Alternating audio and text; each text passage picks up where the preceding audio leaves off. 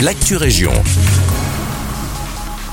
Bonjour à tous, ici Guillaume. On débute à Nivelles avec une bonne nouvelle qui devrait ravir les amoureux de la nature. Le sauvetage des martinets de la collégiale Sainte-Gertrude est une réussite. En effet, l'installation d'échafaudage il y a quelques semaines dans le cadre de la rénovation de la façade avait suscité quelques inquiétudes. Bloquant l'accès à la façade, les échafaudages auraient pu empêcher les martinets d'accéder à leur nid, nid qui est le même tout au long de leur vie une menace pour la pérennité de la colonie. Mais plus de peur que de mal, un dispositif a été mis en place pour toute la durée des travaux et devrait permettre aux acclos de continuer de profiter du spectacle de ces oiseaux voltigeurs. Si vous souhaitez en savoir plus sur les martinets ou simplement même les admirer, la ville de Nivelles indique qu'un stand de sensibilisation sera ouvert en ce mercredi 7 juin, journée mondiale des martinets, de 14h à 19h au pied de la collégiale. Un rendez-vous à ne pas manquer. On poursuit avec une information qui nous vient de nos confrères de Sudinfo. Cinq nouveaux magasins Farm en Brabant Wallon.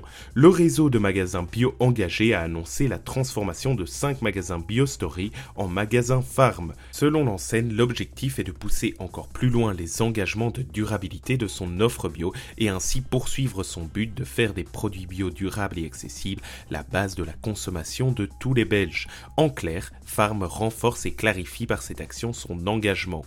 Par ailleurs, dans la même ligne, l'offre de produits en vrac devrait être doublée, l'approvisionnement belge en fruits et en légumes augmenté et les règles de sa charte produit appliquées à l'ensemble des nouveaux établissements. Avis aux amateurs de bière, l'abbaye de Villers-la-Ville revient cette année encore le 10 et 11 juin avec son événement Carrément Bière. L'occasion de découvrir le temps d'un week-end les productions de nombreuses microbrasseries belges. Un véritable plaisir pour les papilles des beer lovers et des curieux.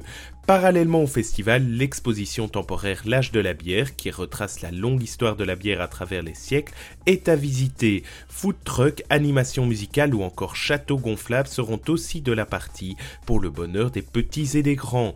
Côté prix, l'entrée est à 9 euros pour les adultes, 7 euros pour les seniors et 4 pour les enfants à partir de 6 ans. 1,50 euros sera demandé par dégustation.